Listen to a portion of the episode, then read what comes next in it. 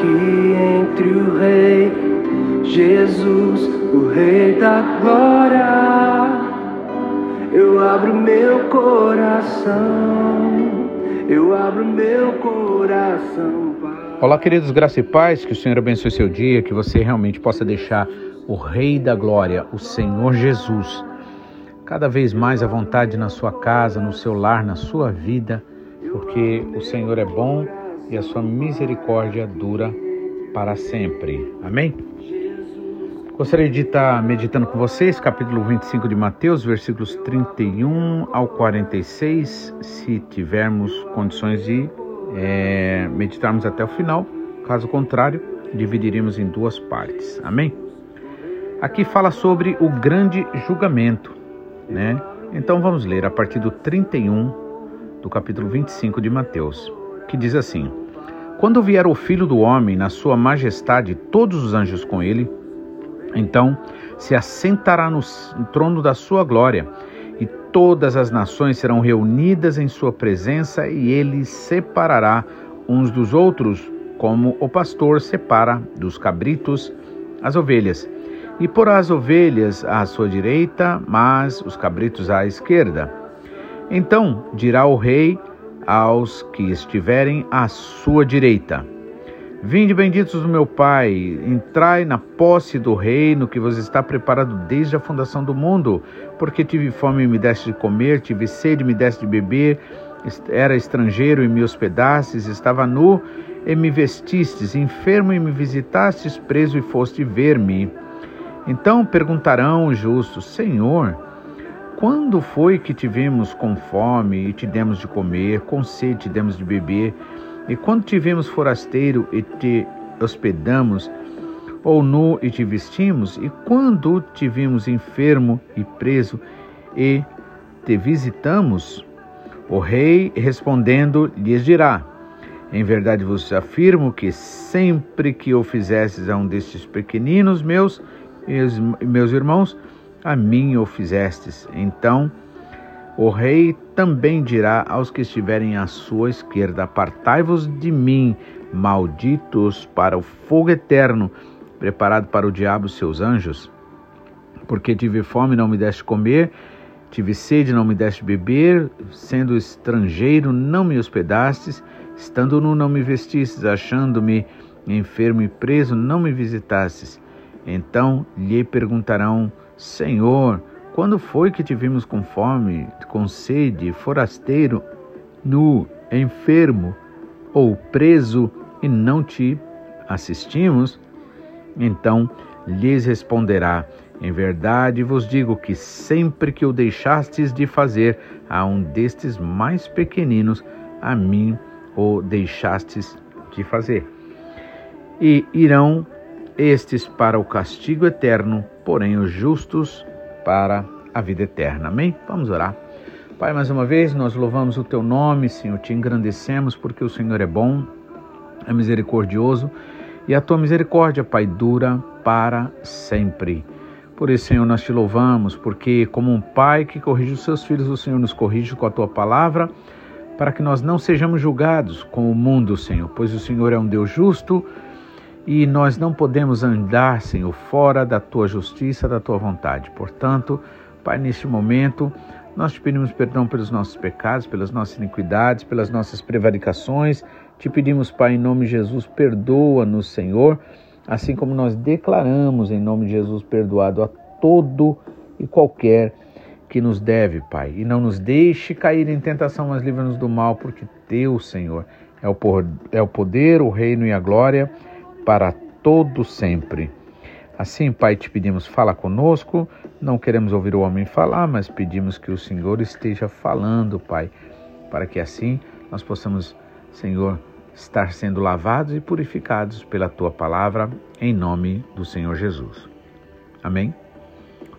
Então, é, aqui fala do grande julgamento. A Bíblia diz que um dia, né, é, haverá o julgamento. Para aqueles que aceitaram o Senhor Jesus Cristo, estes que em quem para quem não há condenação, esses serão é, enfrentarão o trono branco, né, de Jesus diz ali o apóstolo Paulo.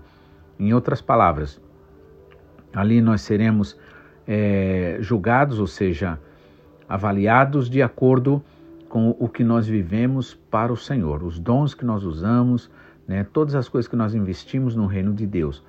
Se o fizemos, se fizemos com alegria, se fizemos para, para Deus ou para os outros, e assim Paulo diz que cada um receberá de Deus o seu louvor, né? E aí, é, só que a Bíblia deixa bem claro que ali, mesmo que as nossas obras, nossas atitudes estejam em desacordo com a vontade do Senhor, mas que é, serão queimadas ali, né? Então, o que você fez, mas que você não fez para a glória de Deus, ou você fez de qualquer jeito, ali não será aceito, vai ser queimado, vai ser destruída, haverá tristeza nesse caso, mas Paulo diz: o tal será salvo, como que passando pelo fogo. Mas para aqueles que não aceitaram o Senhor Jesus Cristo, a estes, né, eles enfrentarão o juízo, né? Por isso que aqui fala do grande julgamento. E aí o que diz?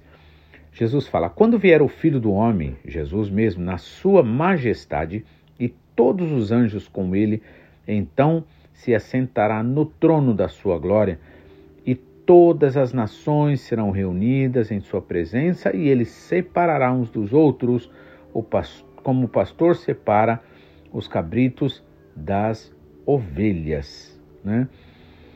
Então, e porá o que? As ovelhas à sua direita e o, a, os cabritos à esquerda, né?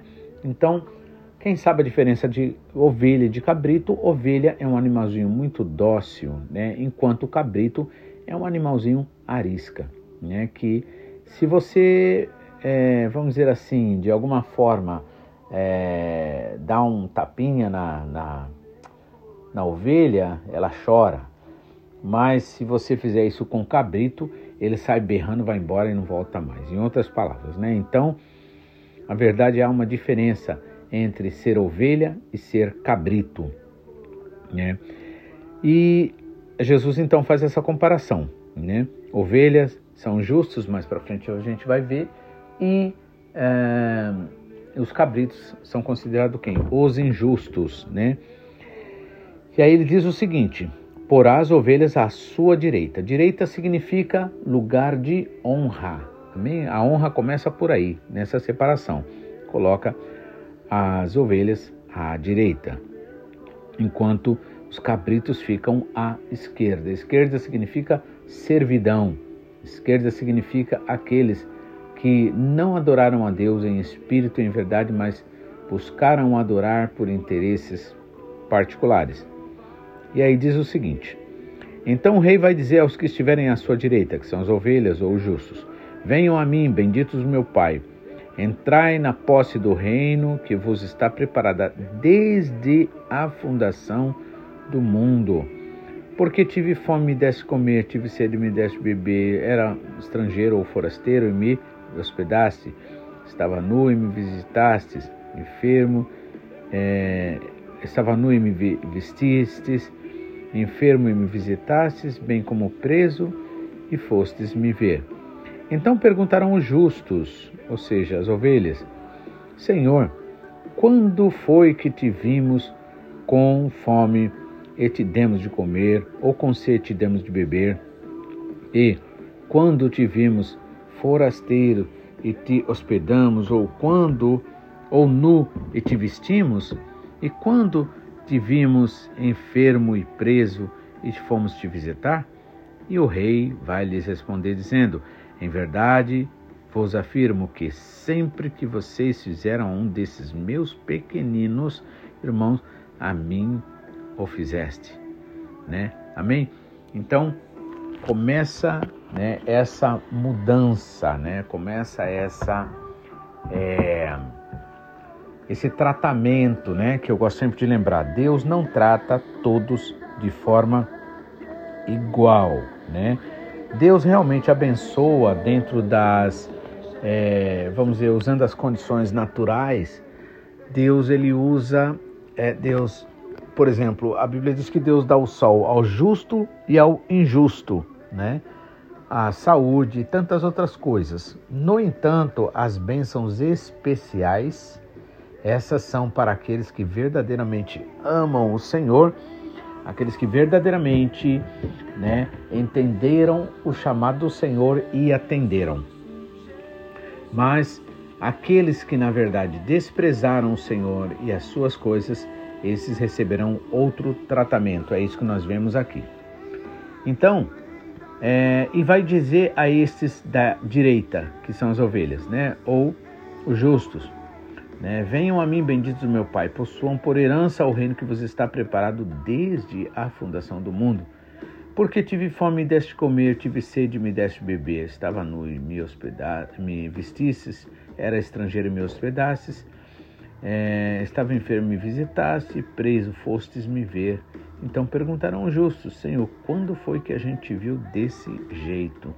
E o Senhor vai responder: quando vocês fizeram a um desses pequeninos, a mim vocês o fizeram, né? Em outras palavras, muitas vezes a gente quer amar a Deus, muitas vezes a gente quer amar a Jesus, né? Ah, como que nós podemos o amá-lo direto, né? Mas Tiago nos diz o seguinte, ou é João, não lembro agora, que diz assim: se você não sabe amar aqueles que você, a quem você vê, em outras palavras, pessoas que sofrem como você, pessoas que têm problemas e dificuldades, que têm anseios, que buscam a felicidade muitas vezes como você, como é que você pode dizer que ama aquele que você nem vê, né? E aí, também o apóstolo João deixa claro nas suas cartas que aquele que diz que ama a Deus, mas aborrece ao seu irmão, né? Este, na verdade, anda nas trevas. Então, a gente é, precisa entender que amar a Jesus significa amar aquilo que Jesus ama, que são as pessoas, que são as vidas, né? Amar a Jesus significa crer na Sua palavra e oferecer palavra de vida para aqueles que estão perdidos, pois é isto que Jesus Cristo fez e deixou o modelo para nós. Então, essas condições aqui, né? Tive fome e me deste comer. O Senhor fala em Mateus 5, né? Bem-aventurados que têm fome e sede de justiça, né? Fome e sede da verdade, da palavra de Deus, né? que querem realmente atender aquilo que o Espírito Santo trabalha em nós. E aí, é, fome, né? Tive fome e vocês me deram comer. Então, onde é que Jesus tem fome? Na vida das pessoas, na vida daqueles pequenos, naquele, na vida daqueles que precisam, né? Desta atenção, que precisam ser alcançados pelo Senhor Jesus, restaurados. Tive fome, me deste de comer, tive sede, me deste de beber. Quem são os que têm sede, fome? aqueles que desejam, anseiam viver uma vida de acordo com a vontade de Deus, mas que muitas vezes, pelas circunstâncias em que vivem, acabam se deixando levar pelos problemas e as dificuldades, e aí, nesse caso, eles não recebem, né? ou seja, falta-lhes aquilo que é importante. A, é, a, comida para matar a sede, a comida é a palavra de Deus, sede, e para matar a sede eles precisam da água do Espírito Santo. Então nós devemos oferecer para as pessoas através da palavra. Né? Tive sede é, e me deste beber. Fui estrangeiro, né? E vocês me hospedaram, né?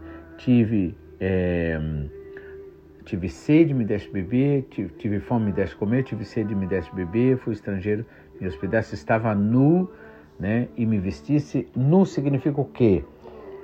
É quando uma pessoa ela está é, ela faz algumas coisas de errada, faz coisas de errada e de repente é, todo mundo descobre, aquela pessoa está nua nesse caso, ela está é, em vergonha, em estado de vergonha ou, ou estado de injustiça.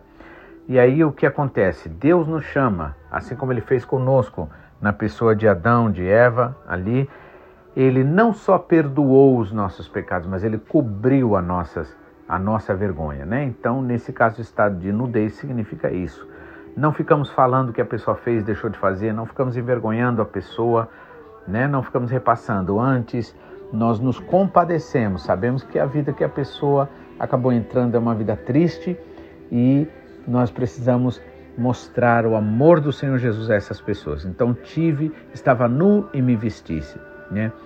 Fui preso, me visitaste, enfermos e também me visitaste, né? Então, tudo aquilo que você faz para uma pessoa, aquele pequenino, aquela pessoa que o Senhor ama, você estará fazendo para o Senhor. Se você estiver amando essas pessoas, buscando sempre a vida para elas, o amor, o perdão, a restauração, você estará fazendo o mesmo pelo Senhor. E isso é o que vai alegrar o Senhor, né?